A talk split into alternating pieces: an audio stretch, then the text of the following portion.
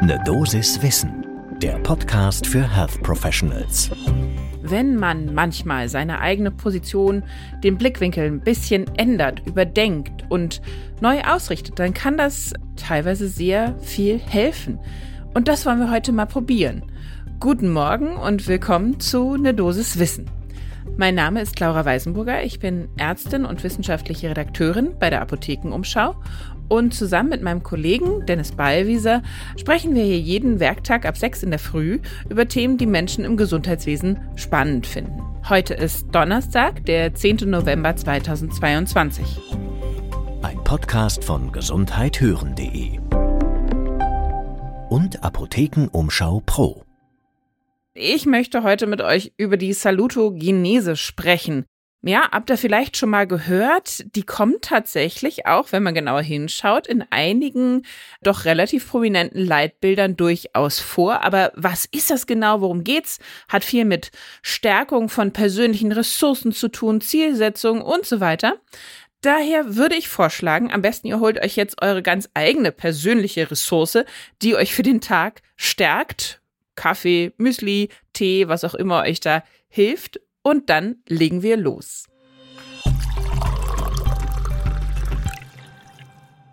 Und äh, für den Einstieg zum Hintergrund jetzt erzähle ich euch mit Sicherheit nichts Neues, aber ich will das nochmal in Erinnerung rufen, denn die Zahlen sind doch recht eindrücklich. Wenn man sich die Kosten durch Krankheiten oder Gesundheitsprobleme in Deutschland 2020 anschaut, dann haben wir da 431 Milliarden Euro. Und das sind mehr als 28 Prozent im Vergleich jetzt zu 2015. Auch die Zahl der chronisch Kranken steigt, wenn wir jetzt mal auf Diabetes, Bluthochdruck, Adipositas gucken. Und gerade bei diesen Krankheiten ist ja die Behandlung langwierig und kann durchaus schwierig sein. Und was hat das jetzt alles mit Salutogenese zu tun? Ja, das kann ein sehr sinnvoller Ansatz gerade bei chronischen Erkrankungen sein. Jetzt erstmal so ein bisschen Grundlage, worum geht's da eigentlich bei dieser Salutogenese? Die bildet letztendlich jetzt auch schon die theoretische Grundlage für die Praxis der Gesundheitsförderung. Achtung, nicht verwechseln, es geht hier nicht um Prävention, sondern es geht quasi um die Förderung der Gesundheit, wenn schon jemand erkrankt ist. Also speziell, was muss ich fördern, damit ich wieder Gesundheit zurückerlangen kann? Und bei der Salutogenese gibt es so ein ganz zentrales Element, das nennt sich das Kohärenzgefühl, steht auch für Vertrauen oder Stimmigkeit und soll einfach nur beschreiben, dass es eben wichtig ist, um gesund zu werden, dass mein eigenes Leben beziehungsweise das Leben der Patientin, des Patienten verstehbar, bewältigbar und sinnhaft ist. Denn wenn das aus dem Gleichgewicht gerät, dann kann das die Krankheit mehr befeuern. Warum das durchaus Sinn macht, das erklären wir gleich. Nur der Vollständigkeit halber will ich an der Stelle ganz kurz einschieben, wer hat's erfunden? Das war ein amerikanisch-israelischer Soziologe, schon 1979, Aaron Antonowski, und er hat diesen Begriff geprägt und hat eben auch die zentrale Frage, nämlich was macht Menschen denn eigentlich krank? Damit werden wir ja tagtäglich konfrontiert, bisschen umgedreht und jetzt kommt die Änderung des Blickwinkels, die ich schon angedeutet habe, nicht eben was macht krank, sondern wie bildet sich und entwickelt sich Gesundheit in eben diesem dauernden Wechsel. Wir sind alle ja mal ein bisschen krank. Wie stellt sich dann die Gesundheit wieder ein? Sprich also, wie kann ich eigentlich die Gesundheit wieder rauskitzeln, wenn sie gerade nicht da ist? Und wie ich auch schon angedeutet habe, dass diese Denkweise, diese Grundsätze haben sich sogar schon ein bisschen eingeschlichen in die Leitbilder.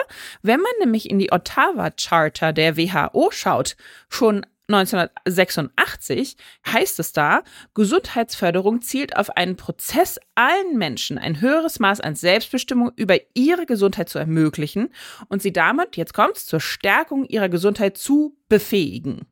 Und auch bei der DGAM, also bei der Wissenschaftlichen Gesellschaft der Allgemeinmedizin, gab es äh, sogenannte Zukunftspositionen 2012 schon.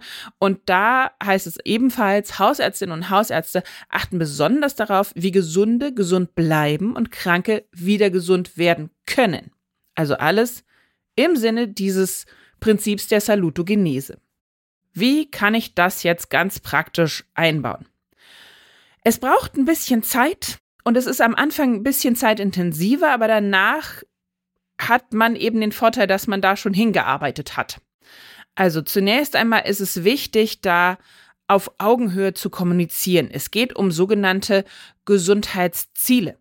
Dabei geht es auch darum, die Eigenaktivität der Betroffenen, also der Patientin, des Patienten zu motivieren und zu sagen, hier komm, mehr bewegen, gesündere Ernährung. Wie können wir das denn umsetzen, ohne dass ich andauernd und immer, immer wieder nachfragen muss, ja, Sie wissen schon, also Sie sollten sich ein bisschen mehr bewegen. Ja, Sie wissen schon, Rauchen ist schlecht, bitte hören Sie jetzt auf. Oder auch Compliance mit Medikamenten. Wir kennen das alle aus der Praxis das kann zermürdend sein, das dauert lange und so wirklich fruchtet es nicht. Und das ist eine sehr gute Position, wo man ansetzen kann und sagen kann, hm, vielleicht müssen wir da mal den Ansatz ein bisschen drehen und eben diesen salutogenetische Herangehensweise mehr in den Fokus nehmen. Dafür ist wichtig, dass ich erstmal durch meine Fragen den Fokus darauf lege, okay, was ist denn für die Betroffenen gut? Was sind ihre persönlichen Ressourcen? Was tut gut? In welchen Zustand möchte man kommen? Ist das vielleicht eine Schmerzfreiheit? Ist es eine Gewichtsabnahme?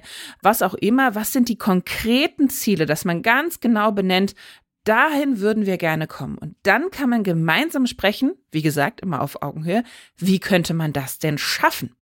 Sprich, ich rege so ein bisschen, das ist das insgesamt das Ziel, die Selbstheilungsfähigkeiten an. Ich suche mir die Ressourcen, die der oder diejenige hat und versuche die dann eben zu pushen und denjenigen, diejenige zu ermutigen, das mehr zu nutzen. Wichtig ist dabei, dass man eben diese möglichst attraktiven, positiven Gesundheitsziele, das sollten so die Attribute sein, die dazugehören, attraktiv und positiv gut zu erreichen, dass man die schriftlich festhält und dass man eben auch das begleitet. Das heißt also den Fortschritt oder eben auch ganz wichtig den Rückschritt natürlich in persönlichen regelmäßigen Gesprächen bespricht, was hat gut geklappt, was hat sehr gut geklappt, was hat vielleicht gar nicht geklappt und wie könnte man da die Taktik ändern. Ihr merkt, das ist natürlich klar, braucht das Zeit. Aber im Nachhinein muss man dann schon sagen, da kann man sich natürlich auch eine Menge Zeit und Ermahnungen und bitte denken Sie an Ihre Medikamente und so weiter und so fort, was dann einfach ins Leere verpufft, kann man sich sparen, weil wenn man die Personen an ihrer persönlichen Motivation bekommt, dann kann das viel besser funktionieren. Was allerdings auch dazu zu sagen ist natürlich, das funktioniert besonders gut bei den chronischen Krankheiten, denn da kann an erster Stelle der salutogene Ansatz stehen. Erst an der zweiten Stelle kann man dann den pathogenetischen nehmen. Da kommen wir dann zu den eben Medikamenten oder derartigen, weil dass man eben dann nochmal mehr was tun muss. Aber man kann bei den chronischen Krankheiten sehr gut eben sagen, hier komm, bewegen, ernähren, Rauchen aufhören. Das sind alles so Sachen, da kann ich denjenigen, muss ich denjenigen motivieren, sonst klappt's gar nicht. In der Akutmedizin habe ich natürlich nicht so eine Handhabe. Ja, da muss ich mich erstmal ums gebrochene Bein kümmern und dann später können wir gucken, wie machen wir das denn mit dem Muskelaufbau wieder. Und jetzt kommt noch ein ganz schöner Aspekt zum Schluss. Wenn man das gut macht, dann kann man da durch das Einbinden der Patientin, des Patienten auch einen Teil der Verantwortung abgeben. Ja, das haben ja viele inzwischen Intus diese Rolle. Ich bin verantwortlich für die Gesundheit der mir anvertrauten. Ich so, muss dafür sorgen. Aber das stimmt ja gar nicht. Ja, die Patienten, der Patient trägt dazu ja auch bei, dass er oder sie wieder vernünftig gesund wird. Und deshalb kann dieser salutogene Ansatz durchaus auch für die Behandelnden eine Entlastung darstellen, was letztendlich natürlich auch einen positiven Effekt für uns als Behandelnde haben kann. Das war die Dosis Wissen für heute. Wenn es euch gefallen hat, dann lasst uns das doch sehr gerne wissen mit einer schönen Bewertung. Hier jetzt gleich da, wo ihr Podcasts hört, bei Spotify oder Apple Podcasts. Ein Podcast von gesundheithören.de und Apothekenumschau Pro.